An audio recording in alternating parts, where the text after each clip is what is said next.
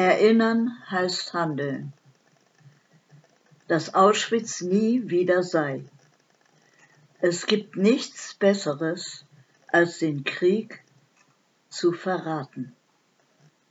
Ludwig Baumann Liebe Freundinnen und Freunde, ihr da draußen in der Heide, ihr, die ihr nicht zulassen wollt, dass noch mehr Waffen, noch mehr Menschen in Kriegs- und Krisengebieten töten oder vertreiben.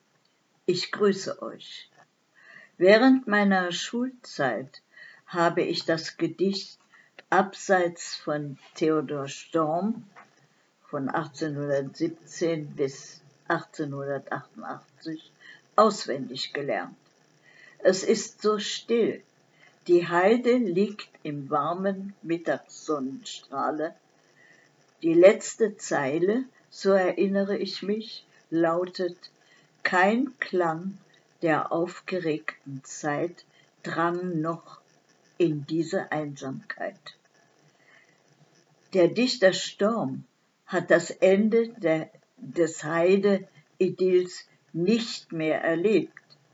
Seit 1899 hat sich die Rüstungsindustrie dort breit gemacht, produzierte Waffen für den Ersten Weltkrieg und für den Zweiten Weltkrieg. Todbringende Waffen, todbringende Munition. Idyllisch klangen nur noch die Namen der Orte der Vernichtung. Tannenberg und großen Sotrit. Die todbringenden Waffen mussten Zwangsarbeiter produzieren, Kriegsgefangene und KZ-Häftlinge aus Auschwitz. Rheinmetall hat mehr als 5000 KZ-Insassen als Zwangsarbeiterinnen beschäftigt. Juden wie Nichtjuden. Neben dem KZ-Außenlager Tannenberg gab es noch 20 weitere Zwangsarbeiterinnen Lager. In Unterlüß 4000 Zwangsarbeiterinnen die fast alle direkt oder indirekt für Rheinmetall arbeiten mussten, standen 2500 Einwohnerinnen gegenüber. In Unterlüß gibt es bisher keine Gedenkstätte, keinen Ort der Erinnerung und Mahnung. Das wollt ihr ändern. Ihr geht den Weg der Erinnerung. Ihr habt aufgeklärt. Ihr habt nach den Spuren der Frauen und Männer gesucht, die hier Zwangsarbeit leisten mussten. Ihr habt nach den Wegen gesucht, über die sich täglich getrieben wurden, nur Holzpantoffeln an den Füßen, in grausamer Kälte, hungrig hungrige Mütter, denen die Babys entrissen wurden, dem Hungertod preisgegeben. Die Friedhöfe zeugen davon. Ihr habt diese Gräber besucht und der Ermordeten gedacht.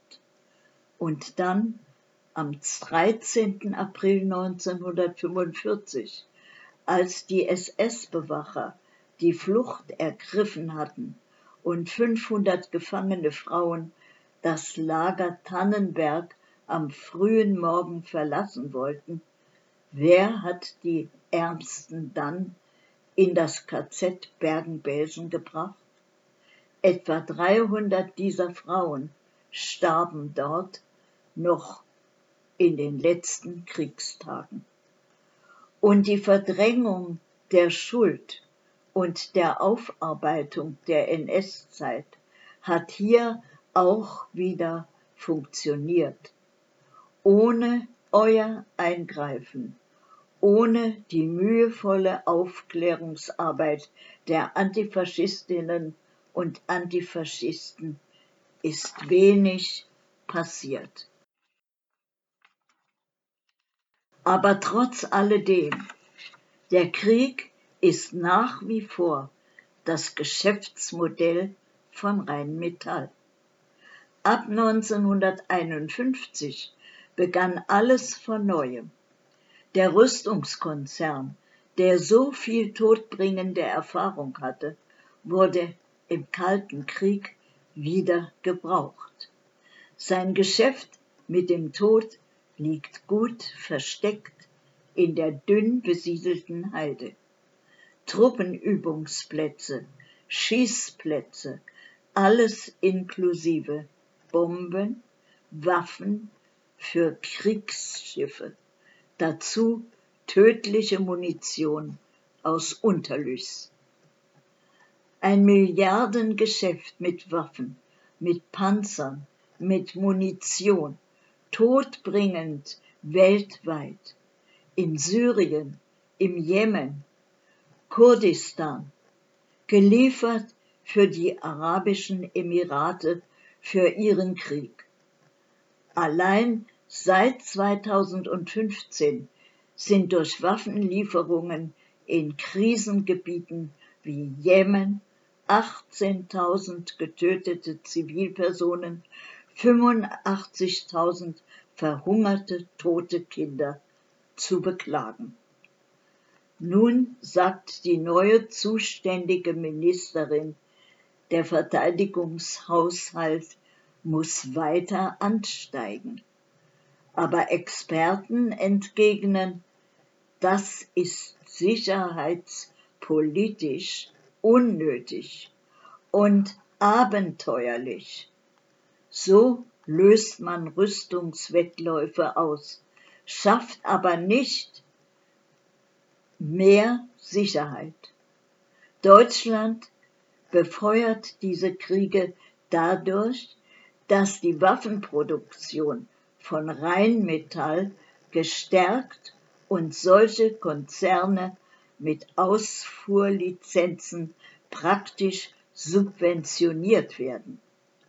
Rheinmetall, der Rüstungskonzern, der, Konzern, der ab 1986 mit Steuergeldern des Landes Niedersachsen zusätzlich das Technologiezentrum Nord in Klammern TNZ für militärische Forschung errichtet hat, in Klammern, die auch zivil nutzbar sein sollte, stellt sich selbst dar als bloßer Technologierungskonzern für Mobilität und Sicherheit.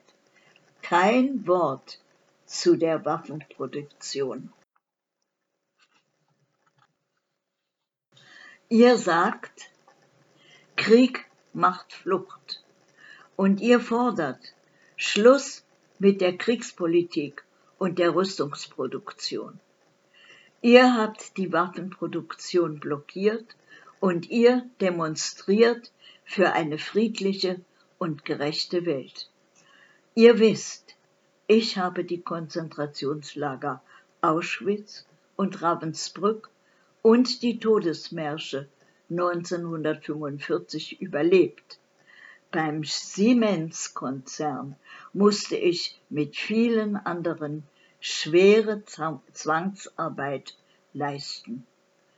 Ich kann mir nichts Schlimmeres vorstellen, als dass die Erfahrung meiner Generation in Vergessenheit gerät. Dann wären alle Opfer des Faschismus und des Krieges, alles, was wir erlitten haben, umsonst gewesen. Aber ihr seid da. Wir bauen auf euch. Ich vertraue euch, liebe Freundinnen und Freunde. Eine bessere Welt ist möglich. Eure Esther Bejarano